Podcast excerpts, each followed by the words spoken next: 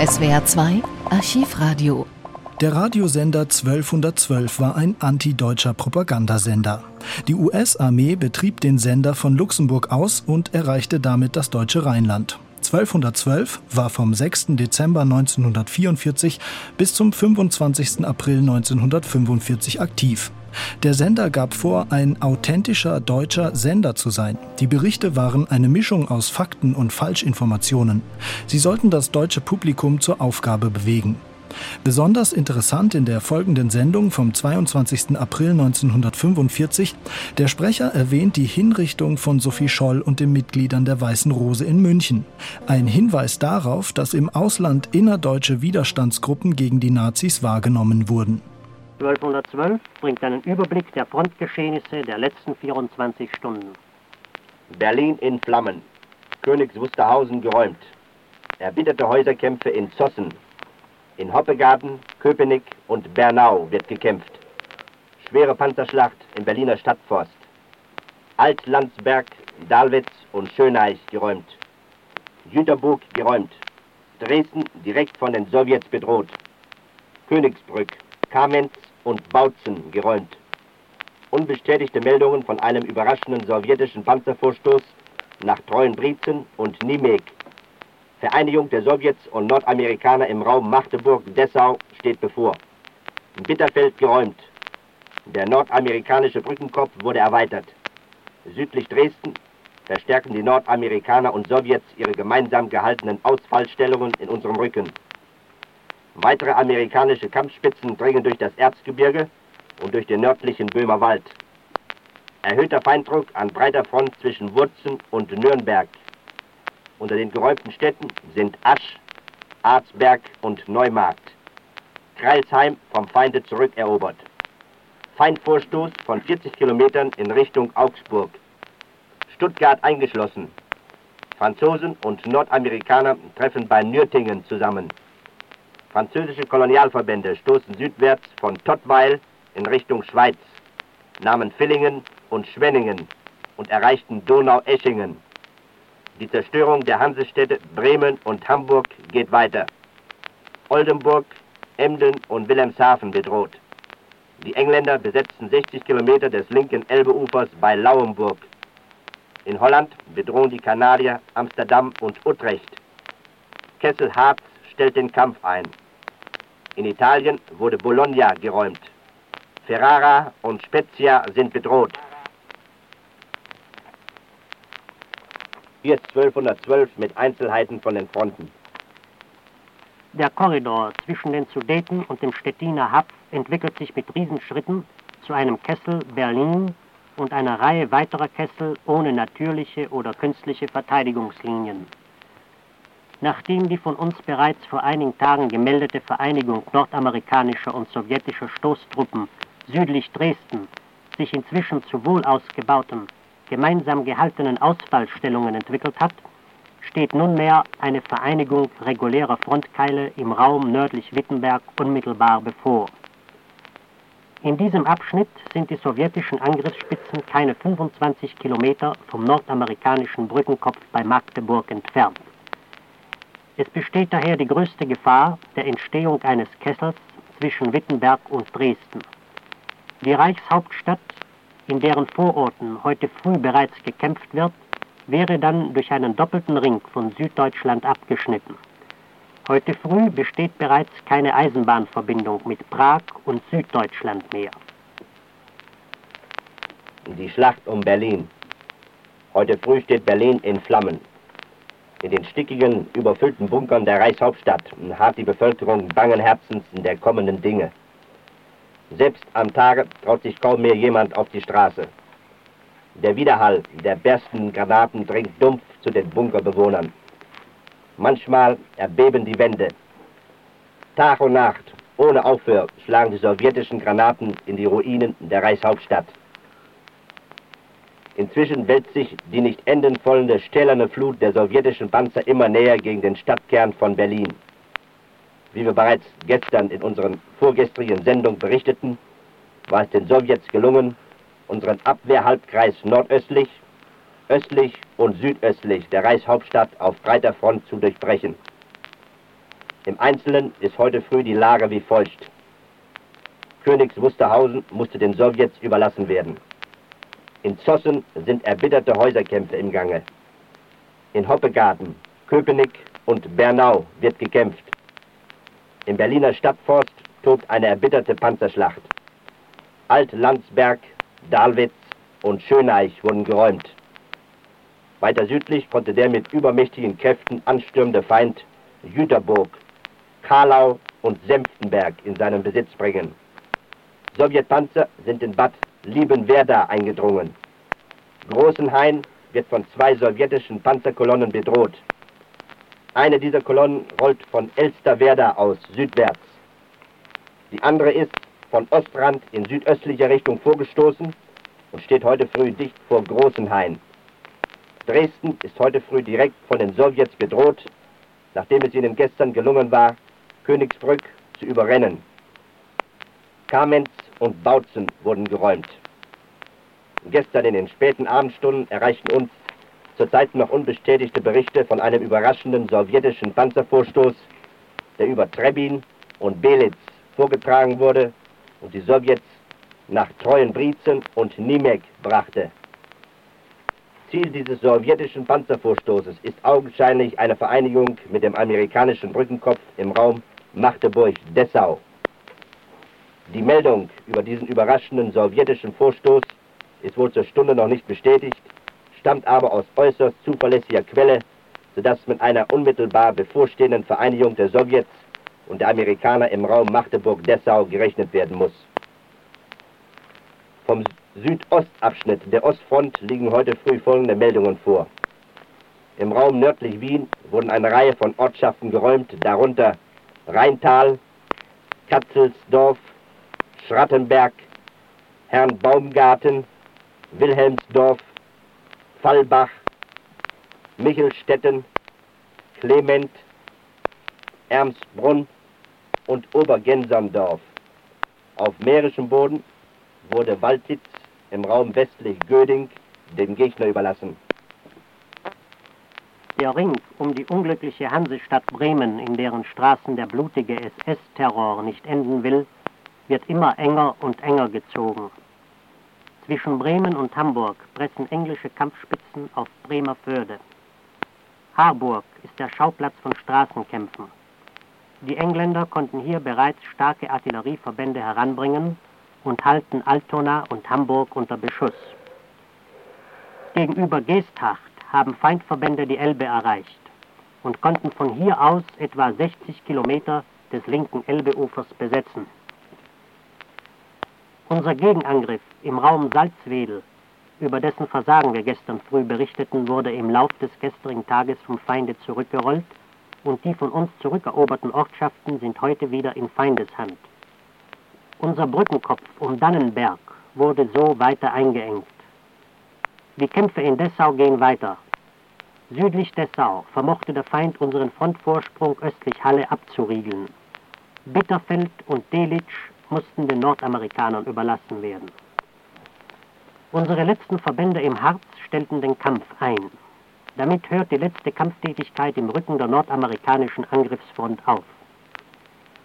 Östlich des dem Untergange geweihten Chemnitz schieben sich Kampfspitzen weiter auf Dresden vor.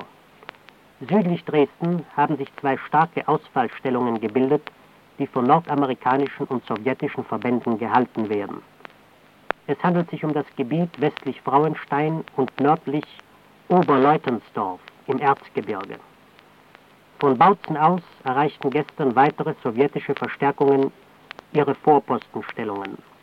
Eine Vereinigung mit der Masse der vorrückenden sowjetischen Verbände wird erwartet. Asch im Sudetenland, das bereits vorgestern umgangen war, wurde gestern geräumt.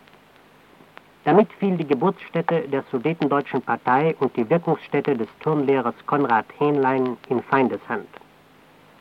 Nordamerikanische Kampfspitzen stießen tiefer ins Sudetenland, umgingen Eger und bedrohen Marienbad und Pilsen.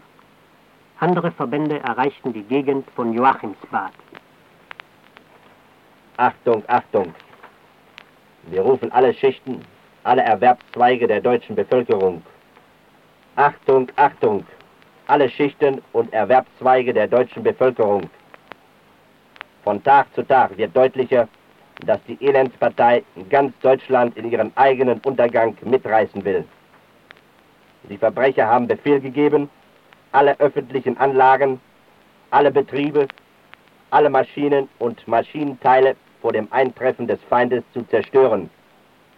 Jeder Deutsche weiß, dass er damit seine eigene Zukunft und die Zukunft seines Vaterlandes vernichtet. Denn von diesen Anlagen, von diesen Betrieben wird das Leben unseres Volkes nach dem Kriege abhängen. Die Zerstörung der Wasserwerke einer Stadt zum Beispiel bedeutet nicht nur Verlust wichtigster Lebensvoraussetzungen, sondern bringt den Ausbruch von Seuchen und ansteckenden Krankheiten in bedrohliche Nähe. Jeder Deutsche, der Hand anlegt zur Zerstörung dieser Betriebe, setzt sich selbst schwersten Gefahren und drückender Not aus. Nicht nur alle Mitglieder der ND-Gruppen, sondern die gesamte deutsche Bevölkerung muss sich den Wahnsinnsbefehlen der Elendspartei auf das Entschiedenste widersetzen. Hier spricht 1212. Der heutige Tag, der 22. April, ist für mich ein Tag besonderer Beschaulichkeit und des tiefen Überlegens. Es ist der Geburtstag meines einzigen Sohnes, der heute 21 Jahre alt wird. Ich kann ihm nicht meine Glückwünsche senden, denn ich weiß nicht, wo er ist. Als ich das letzte Mal von ihm hörte, und das ist mehr als zwei Monate her, stand er irgendwo an der Westfront. Aber wo immer er sei, ich bin mit meinen Gedanken bei ihm und mit ihm denke ich an das furchtbare Schicksal seiner Altersgenossen, an die Hoffnungen, Sehnsüchte und Qual der deutschen Jugend. Auf sie hatte die Elendspartei vom ersten Tage an mit besonderer Gier ihre eiserne Hand gelegt. Kein Mittel ließ sie sich entgehen, um die deutsche Jugend in ihre tödliche Umarmung zu locken. Da gab es Versprechen und Verführung, da gab es Appelle an alles, was der Jugend heilig ist. Da gab es schillernden Glanz, buschikose Männlichkeit, da gab es schließlich und mehr von Jahr zu Jahr Zwang und Erpressung. Es sei ein junges Deutschland, das sie heraufführen, so schrien sie. Es sei ein Deutschland der Jugend, geprägt von ihr und ausgerichtet auf sie, so hieß es in ihren Beteuerungen und Bekundungen. Nun, man sehe sich einmal an, was daraus geworden ist.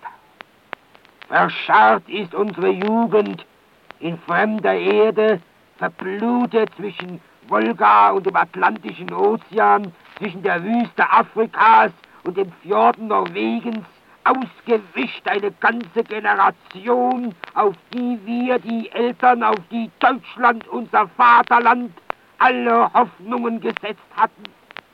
Das war das Geschenk der Elendspartei an die deutsche Jugend, die sie mit so viel Getöse und mit so viel lügenhaften Versprechungen, mit so viel Visionen von Glanz und Größe an sich gerissen hatte. Das sind die Früchte des Krieges, den die Herren vom ersten Tage an im Sinne hatten, und um dessen Ausbruch zu gewährleisten, sie die Jugend in ihre Netze lockten. Nichts als Tod brachte der Krieg. Aber wie war es denn vor dem Kriege? Was hatten die Elenden der deutschen Jugend zu bieten?